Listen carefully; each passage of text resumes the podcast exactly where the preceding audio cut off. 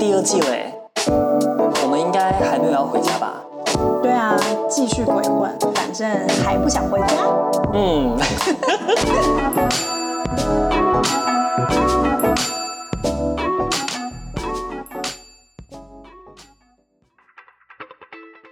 开始吧。嗨，大家好，我是重新下载 Tinder 的 Queena。你现在很像是在面试。你好，在告诫什么？没有，我就想说一年多。卸载了这个软件，然后当时、嗯、我我们好像第一季有聊过嘛，就是非常非常的绝望。对，Queena 就还很笃定说他对交友软体已经是很失望，所以就不会想再用了，觉得没没有什么意义。但因为我最近才太闲了，对，所以我决定把它下载回来。然后没想到就是 Tinder 还记得我，他还跟我说哦，好像什么你几个月前就是在一年 一年多之前，然后欢迎回来之类的。那重回 Tinder 你有什么新的感触吗？好，我发现好像少了很多之前前一阵子很流行，不是那种一看就知道拿那种 gay 的照片哦，什么杀猪盘那种，对对对，杀猪盘骗你钱的，对，或是卖比特币的就那种样子的，跟那种 profile 跟长相，所以我觉得好像少了蛮多的。但是变成说，我现在更看不出来谁是骗子啊。我觉得现在只是因为骗子变得高端一点。对，那我该怎么办？快就没有，就好好跟他们聊天啊！但就是 就是不知道哎、欸，就看那个照片比较真实，哎，好像也不行，因为现在大家都修图，所以也没办法。而且我还看不太，就还修图，除非修的很夸张的那一种。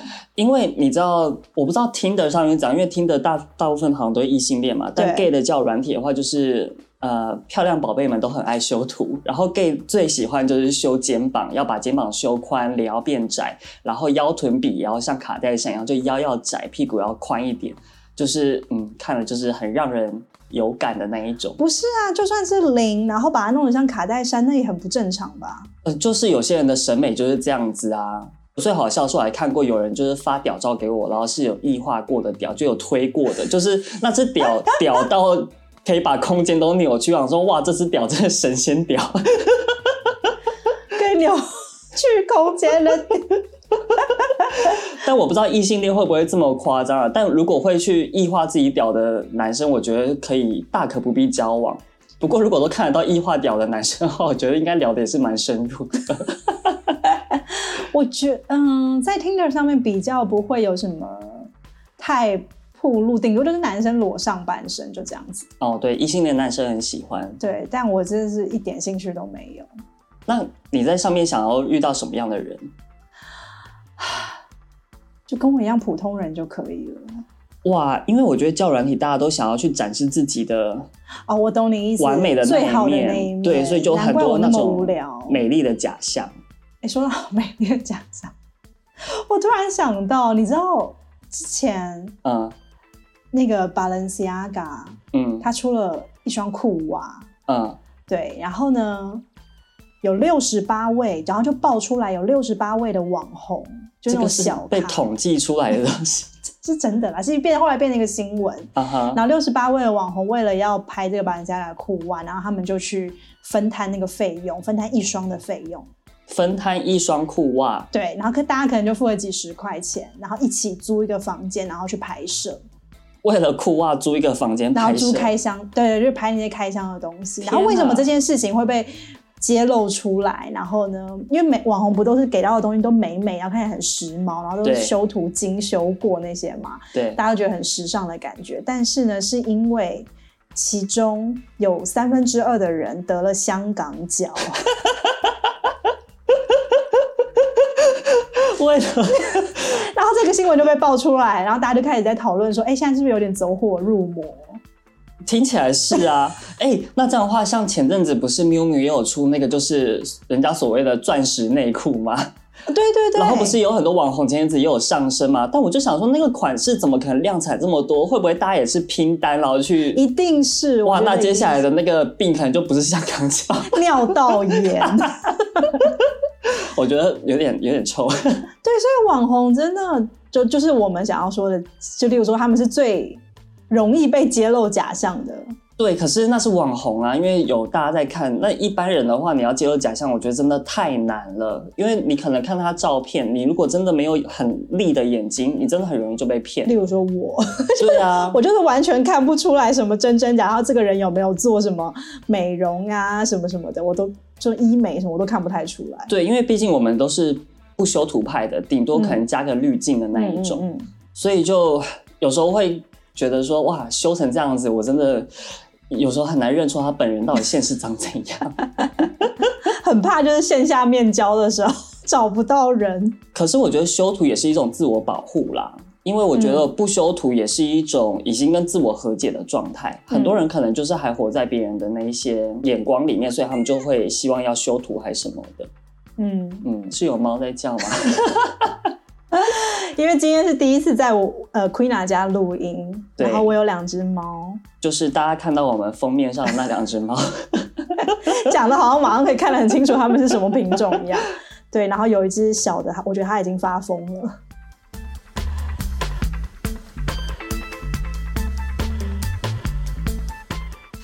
哎，那其实就是我们生活中最常遇到那些有面具的人，其实都是在职场的时候遇到的。我觉得职场跟朋友圈都有，但职场因为它毕竟占我们的时间更多，而且职场有利益关系。对，而且就是更没有什么私交，就是如果因为如果你有更多的私交，你还可以去平衡一下，嗯，就是抱着一个了解这个人。但是我觉得职场其实真的很难防，职场太难了，因为职场的话，它真的你要很理性工作才可以。如果你有一点感性的话，你真的会被伤得遍体鳞伤。我觉得。最最基本盘就是那种，如果跨部门之间啊，需要互相帮忙啊，玩的态度就超好。但是呢，平常呢，如果在会议上要冲康，就完全也是分分钟的事情。嗯，就他没来跟你客气的。对，因为大家都有自己需要去捍卫的地方。对，但是他可以换脸换的很快。因为我以前自己在台湾工作或香港工作的时候，我觉得大家表达都比较直接。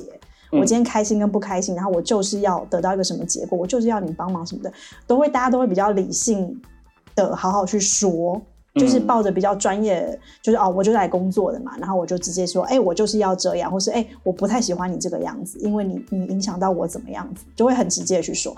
但我觉得在这边的话，就是你还要多一层的一个表象的东西去稍微包装你的目的。嗯对，然后你必须要包装。如果你不包装的话，人家他们反而会就是看你笑话。不管你是要发疯也好，或是你你是一个呃像是一个好人在装好人的状态，他们就是在等着在旁边看戏。嗯，对，因为比如说我在甲方公司的经验，我会觉得说这些人真的是，我会觉得他们有点没事找事做啦。对，就是要挑事。对，嗯，但这真的是很难。即便我在乙方公司有遇到，就是很好笑的事情。嗯，我觉得我可以分享，因为这个东西之前都没有讲过。大家知道 Toby 有进过中国的警局吗？我觉得真的非常非常的经典，很适合拿来，很可以拿来说。因为呃，约莫在二二年的时候。呃，上海不是有封城的时候吗？就是因为那时候有疫情的关系，所以上海封城嘛。然后解封之后，我那时候是在一个创意公司，然后老板也是外国人，我们就觉得说，哎，我们可以搞一些好玩的事情来纪念这一段空白的时刻。然后我们就做一件 T 恤，然后那件 T 恤上面可能有一些比较敏感的一些内容，但就是大家会觉得是讽刺好玩的。你不就是四零四吗？还是就四零四 not found，然后我们的背后写上海 lockdown。对，因为那时候有一个 YouTube 上有一支影片，嗯，然后大家上传，就是有一个在上海的人，就一个小团队或一个人把它做的，他就是记录，就是在呃上海封城期间以及疫情期间有各种不合理的，例如说什么大白，就是从医护人员来来要你来做核酸的声音啊，就是拿着那个什么大声公什么什么整栋楼在那边喊那种，或是那种。敲门敲的超大声啊，或者是说，哎、欸，有人他想要送医院，他可能心脏病发或者是什么什么要送医院什么，嗯、然后医护人员跟他说不行，我不能，因为现在你必须要核酸报告你才能来，什么之类，就是这种不公平，然后很荒诞的一些收音什么都做到这个是那个影片里面来，嗯，然后这影片就是传开嘛，然后后来因为大家就是疯狂的转发，然后就会马上被下架，会被封锁。账号对不对？然后就会大家就会嘲，就是嘲弄这件事情，就是四零四那方。对，然后我那时候就是一个，因为毕竟我是一个比较叛逆的人，然后我们那时候老板也觉得说，哎，这种事情蛮好玩，我们就做了一件 T 恤，然后就是在呃群组当中去做贩售这样子，是不是卖的却非常好？但我们可能卖个三天，全部卖完之后，突然就被举报了，然后就被下架，所以我们第二批货就直接就是说，哦，那就不做，就是让它停在这个美好的时刻，嗯，以为这件事就结束，殊不知隔一天？我们公司的很多人就被约谈了，然后因为我是台湾人，然后我老板觉得这可能有点敏感，所以说他们就希望那不要去牵扯到我的部分。结果呢，我有一个同事，他其实跟我是同一个嗯职级的，只是他的能力一直都是有一点差强人意的状态。然后我们老板就说，希望他可以就是。呃，跟警跟警察就好好说完，然后就不要再牵扯其他人就好了。结果那个人呢，他就把所有的事情、所有的设计、所有的责任都推到我身上，在跟警察约谈的时候，然后警察就把我抓去警察局了。对，然后我在跟警察约谈的时候，我一开始有想过说，会不会其实警察只是要套话，但警察可能问的内容有点太细节了，细节到我觉得哇，这个东西如果不是问出来的话，警察没办法捕捉这么多东西。嗯，所以我就知道说，嗯，那个人其实确实是想害我，他就把这整个责任都推到你身上，就对。对，甚至很多根本不是我参与的事情，我也被就是推到身上。嗯，对，然后。会跟警察哈拉的，毕竟以前在酒吧工作过。对，然后反正就是把警察当客人。对啊，真的啊。然后就是跟警察就是闲聊完之后就也没事，但我就整整整个星期六在警局待了六个小时。然后甚至还在他们一个就是关押的一个小房间里面，然后我小房间隔壁是一个偷车的，然后还跟警察先生说啊，他为什么被抓？警察还说哦，因为他就是偷车，然后就是还动作很明显，然后就被抓到了，就在闲聊这些东西，就觉得还蛮有趣的警局一日游。然后等我从警局就是没事了，审完了出来之后，刚好碰到我的一个老板，然后我老板就说哇，真的很烦，但是觉得很爽，因为就是有一种。我们真的很叛逆，然后做出把事情闹大的对闹大的那种爽感。然后我老板又跟我说：“哎，但跟我讲一件事，就是那个冲康我的那个同事呢，说家里面有事，然后就回老家了，可能要回去一个礼拜。”我就觉得干他妈的真的是很贱，因为他其实有一个手上在负责的项目，然后他因为这样子要回家躲起来，我就要接手他那个项目的烂摊子。嗯，然后他一个东西都没交接给我。嗯，对。殊不知，好像还不用交接，因为他一直在假装他有做，但其实他什么东西都没做。哦，对，然后我就觉得哇，他真的是找到一个很好的时机点，就是就是开脱这些事情。但他平常也就是在公司里面，就是表现的，就是哎，好像跟你是通力合作啊那种感觉。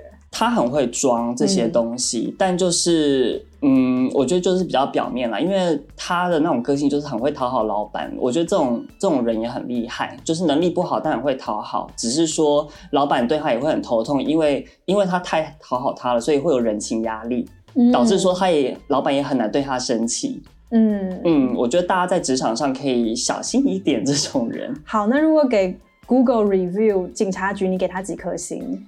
整体环境啊，氛围。整体环境跟氛围的话，我觉得警察也很可怜，就他们就是感觉就是为了要做这个流程，然后要行事，所以我觉得给他们三颗星吧。才三颗而已，哎、欸，人家不是还带你去买吃的？因为我跟他说我好饿，我可以去那个便利店买吃的嘛？然后他们就压着我，两个人压着我去警去那个便利店，没有没有上铐，但是就是。要就是有点是要带着我一起去的那一种，嗯、然后我就还问他说，你要不要吃 Pocky，还分享，对，然后就觉得，哎、欸，但是你自己买吗？还是他们帮你出钱？我自己买，好像是我自己买，这样还不能报销哦？不知道啊，我觉得两颗半，两颗半，因为没有买 Pocky 给我吃嘛。这他应该可以报销吧？抓犯人应该要管餐食的吧？不知道哎、欸，那这样隔壁的那个偷车的怎么办？就顺便再带一个便当给他。哎、欸，偷车的在那边都没办法吃东西，很可怜。但我觉得偷车好像那时候还在宿醉，就因为宿醉的偷车要被抓了还没醒，可能还不饿。对，反正我的警局一日游，我觉得还蛮好玩的，就是是一个印象深刻的时候。对，但也就是一个被职场同事冲康的人。对，哎，都听到这边了，不管你是在家还是跟我们一样还不想回家，记得帮我们订阅、分享、分享、分享、分享，赞啊！哎，我现在也想到另外一个是，也算是很假，就是，但我宁可相信他其实前面对我是真心实意的。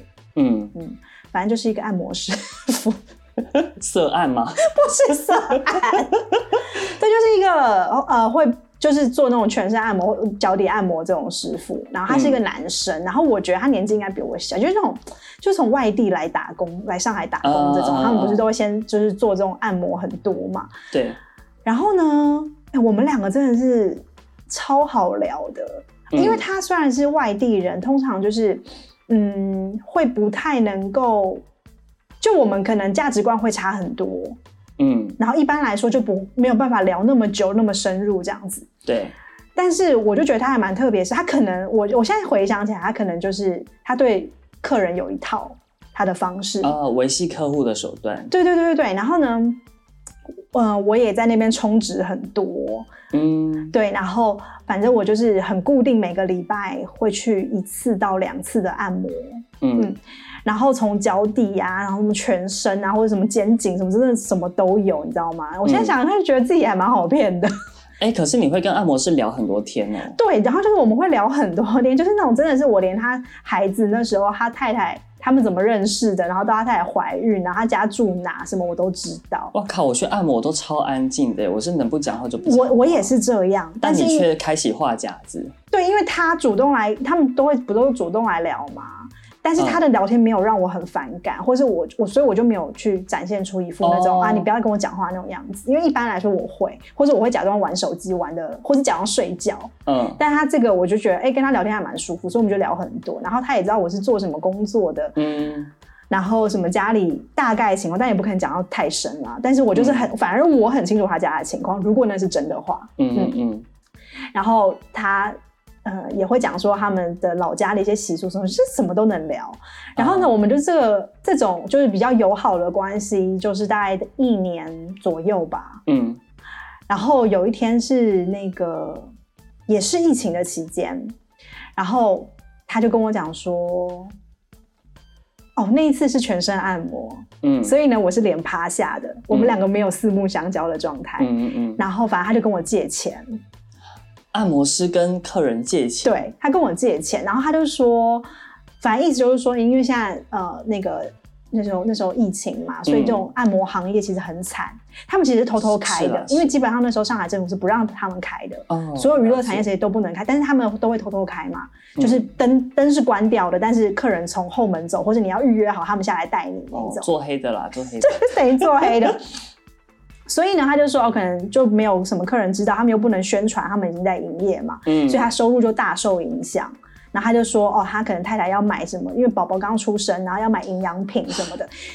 然后呢，好险，好险，因为我是毕竟还是骨子里还是金牛座，虽然上身是天秤，好险我还是金牛座呢，所以我真的很，只要讲到钱，我会很警惕，嗯，对，然后我就打哈哈，我就反正就是没有借给他。嗯、对，然后之后呢，他还是会来找我，就是啊，主动的约我说，哎，要不要按摩啦什么的。然后反而是我自己就是不想再去。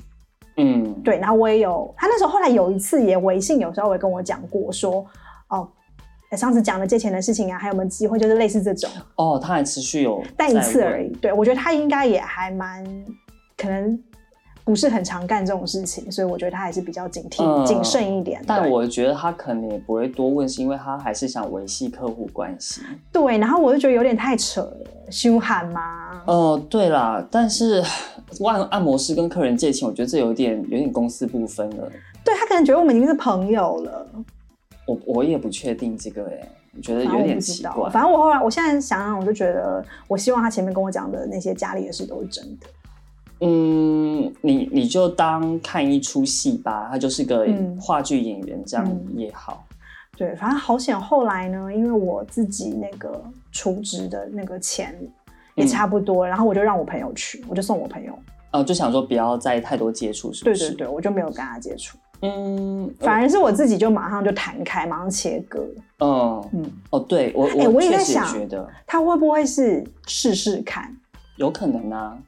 就是有问就有，然后他那时候还跟我保证说：“哦，你看我现在疫情我也跑不掉，反正我都得在这儿啊，什么什么的。”哇，这种话我不相信。对啊，对，而且其实我觉得你你跟客人借钱这件事真的非常奇怪，就是是多多痛苦的时间点，或者是对，就是为什么会突然提出这个需求？嗯，就客人感觉是最不应该被你提出的。不知道，我只是觉得可能前面给他一个错误的印象，就是是朋友。嗯，他可能也不见得有这么想，反正他只觉得说，哎，他可能听你的话语当中觉得说你应该是过得舒适，然后可以去体验看看。对，嗯，我觉得他也有点试试看的感觉。哎，反正后来我自己就这些事情过了几年之后，然后反正我前阵也是看到一个，好吧，我又看了抖音，然后上面他就有说，他就有说，就是他他讲的是两性的感情关系，嗯，但我觉得可能蛮适用于就是。生活里就是说，不能够对比自己层次还要低的人太善良，因为有时候我们可能会多一点怜悯之心，或者说我们不把这些人当成是一个这种层次低，不是说什么收入啊那些东西，不是就是那种可能学识背景啊，或是各种对于事情的理解，对对于事情的理解。然后当你觉得说哦，这个比较没有没有竞争关系跟利益关系，嗯，然后你对他比较好或是正常的方式。然后呢，我觉得当层次低的人他去呃 sense 到这件事情的时候，他反而他会来觉得你是好欺负的，然后我是可以占你便宜的，因为哦你都释放这些好意给我的话，那我觉得你就是该怎样怎样。嗯，但与其说层次低，我觉得可以换个方式说，比较像是如果价值观不同的人，然后你因为你分高低，我觉得这样有点。有点含糊。如果是价值观不同，嗯，然后你对他善良，反而会因为在价值观的这种差别上面，因为我觉得层次高低这件事太主观了。价值观不同，反而会造成我们对一个人善良，会觉得啊，因为你你是这么理解世界的，所以我。我可能比较体谅你一点，对你好一点，反而就会让人家占便宜，或者是反而人家就会对你有其他的一些小心思。嗯、我觉得这件事情是蛮常发生的，因为如果你单纯觉得说哦，他就是层次低，那我就要提防他。我觉得也不见得，反而是差异的部分。我要讲的部分是，不管是差异或是层次，嗯，我觉得不是因为有差异或是有层次的区别，然后去去呃警惕自己的态度，反而是一般来说。只要人在外面，你接触不是你那种最好的核心朋友那一群，或是亲人啊这种，不是你信任的那种，嗯、我觉得都要提防。嗯，因为你看到的可能不见得是现实。对，对我来说，就可能因为那个层次低是抖音那边说的嘛。嗯，对。然后像你刚才讲到价值观差异，会更好的说法。但对我而言，好像只要超出于你的舒适圈之外的人，嗯，我觉得其实都是需要被提防。哦，对，其实这么说还蛮。对啊，不管他好或不好，或是他是说，就像回到那，他如果是什么层次比你高的人，赚的比你多，或是长辈或什么，嗯，我觉得也都是要提防。嗯，而且很多时候是因为别人看你的方式造成误解，嗯，然后对你有不同的错误的想象，然后他就会有一些很奇怪的一些想法在你身上，我也觉得很烦。因为像比如说我们自己都很清楚，就是彼此的生活状态啊，或者是目前的一个。呃，过得好或不好这样子，但有些人可能从外界看我们，就会觉得说啊，你一定过得很舒适，一定过得很好，呃，就是会对我们有很好的幻想。对，甚至我之前就有被人家说过说，哦，你看起来就赚很多钱，然后我想说赚很多钱干你屁事，而且就怎么了吗？你这样定义我要干嘛？嗯，因为我多不多，说实话跟你无关，所以其实有时候我反而会。呃，有点想要小心一点，不想让人家有这个错误的理解。即便赚很多，我也不想让人家有这么这么样的想法。嗯嗯，我其实一直对，我会对于是不是我的人，嗯，是不是 my people 这种，嗯嗯，我会有一个很明确的界定。然后有些人是可能我没有跟他很熟悉，但我会把他认定为 my people。就是可能我会觉得我自己跟他，对对对，差不多痛调，然后我讲什么他能理解，但是我们两个是不是交心交肺的好朋友，并其实也不是。嗯、但所以这个无关乎什么远近啊、亲近度的关系，但是我自己会有认定说，哎、欸，这是不是属于我的类型的人？嗯、这样。所以呢，就是只要不是 my people 的人，其实我一向都很警惕。嗯，对。然后我觉得我我自己去反思，就整个按摩师傅的整整个故事，我会觉得说，就是因为我放松了，然后他。他突破了我的心防，因为其实说真的，他、oh. 他不是 my people，哦，oh. 对吧？我怎么可能平常跟他出去玩啊，当朋友什么之类？因为就是很明确的对风格就是不一样，类型什么、嗯、生活方式也都不一样，就是客人的关系。对，然后呢，可是但是他今天突破了我的某一个部分，然后我自己没有意识到。嗯，然后我想说，哎、欸，平常我就是一个很有，就是对，就是分得很清楚的人。嗯，对啊，有点像之前《寄生上流》的那个电影一样，就是那个时候就穷的那一方，比如说他在当有钱的那一方的司机的时候，嗯、比如讲了一些话，嗯、然后让那个有钱人就开始觉得说，哎、欸，你有点越界了的那种不适感。对对对对对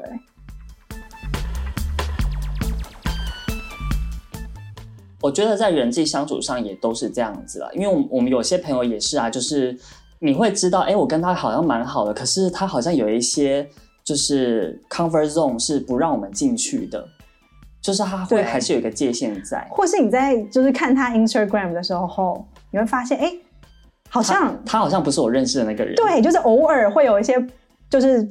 贴文啊，或者什么，哎、嗯，好像我不认识他的这些朋友，哎，他居然就参加了这种活动，哦，天哪，嗯、居然有人会邀请他，然后有这样的朋友会邀请他。对，因为我们有些朋友他是那种朋友圈不会重叠的那种人，因为像像我们的话是那种，哦，如果我的朋友的话，我觉得我只要认定他是我朋友，我觉得大部分的朋友他都可以互相相处在一起。对，但有些人、就是、会会把我们会找机会，例如说哦，有 party 啊，聚餐，就把这些人拎拎拎全部拎在一起。对，尤其像。我们的生日不就很常干这种事情？大家办一起这样子。对啊，因为因为我跟 Toby 还有另外那个一直隐藏的那第三位朋友，我们三人都金牛座，对，所以每一年的生日基本上都可以差不多时间点一起过了。对，我们就会都一起过，然后一起过的话，我们三方就会去找各自的好朋友，嗯，就会在职场上同事啊还不错那，然后我们就会凑在一起，等于说那个人数都会是 triple，嗯。而且莫名其妙，我们的朋友就好像互相都还蛮聊得来的耶，就还蛮对，因为我们都会彼此去说嘛。例如说，我去跟我其他朋友都会说，嗯、哦，我有个朋友什么，例如说平面做就做平面设计师那一个，对。然后大家看到哦，看到本人了哦，然后就好像已经也没有说很生疏的感觉。好像是因为我们会邀的人，就是可能跟我们 tone 调也都蛮接近的，然后我们寻找朋友的 tone 调也都蛮接近，嗯、所以可能大家都还可以舒服相处在一起。但我们刚刚说的那种就是有界限的朋友，他们就是每一个。朋友圈他们的面孔好像都有点不太一样，他会有不同的人设游走于各个对，然后他们很怕自己的朋友圈重叠在一起。我原本其实真的是没有这么想过，因为我觉得，因为就是我自己做事方式不是这样嘛。嗯、然后后来也是因为你提醒我，对对，然后你提醒我，然后我想说，哇，真的有人会这样吗？然后我那时候还有点半信半疑，我想说会不会是 Toby 看到的是某一个面相？因为我还蛮会看出假东西的。嗯，我有发现，例如说假货、假奢侈品，对。然后那时候你跟我讲完，我也只只有一点半信半疑。老实说，因为我觉得好像还好吧，什么？因为我对人气确实很不敏感那种。只要是认定是 my people 的人，我就有点不敏感。对对。然后后来是因为也是前阵今年上半年，然后也是另外一个朋友，嗯，他来跟我说，哦，他来跟我分享他的什么最近发生的事情什么什么，然后他也是讲到差不多的情境。嗯、然后因为他讲的朋友我也认识。然后我就发现说，天啊，世界上真的有这种人，真的很明显的就是在不同的朋友圈里面扮演不同的角色。嗯，因为他他的那个朋友比较夸张的是，他在跟我们在一起的时候，他都演傻大姐。哦，就是那种啊，真的吗？然后我我不我不确定哎哎，我不知道，我没有听过什么什么。然后啊，这个不会吗？他没有哈佛毕业了。哦，范玮琪有哈佛毕业吗？社区大学。Anyway，然后。嗯，但是他我们后来发现他在其他的朋友圈里面，他就是那些朋友都会叫他什么什么总，哦，就变很精明。对，就例如说，他就哎、欸、Toby 总、T 总之类的，哦、就是那种半开玩笑那种，就好像他很照，然后他会照顾这些其他品牌的朋友啊，然后就会帮他们什么牵线啊，认识这个人，认识那个人，认识这个明星那个明星这种，嗯、对，就完全不一样，而且他。有一次就是不小心串局了，你知道吗？然后他就，呃，其他的他的那些另外一群的朋友，嗯，在叫他哎、欸、什么某总某总的时候，那他会不会很紧张啊？我跟你讲，在叫某总某总的时候，他就会说哎哎、没有啦没有啦，哎、欸、这样这样讲严重了严重了这种，就在我们面前他就会突然就是紧张了一下，嗯，然后好像很怕我们。后来他其实对我们就是有一点提防，就是。有点不是很想要再跟我们出来玩，真的约不到，哦、真的、哦，嗯嗯，他他是比较夸张一点，然后后来我回头想就觉得，哎对，可以呼应你那时候提醒我的事情，嗯嗯，但我我觉得其实这种人他们也很厉害，就他们很会去针对他自己不同的朋友圈去呈现自己需要呈现的那个角色。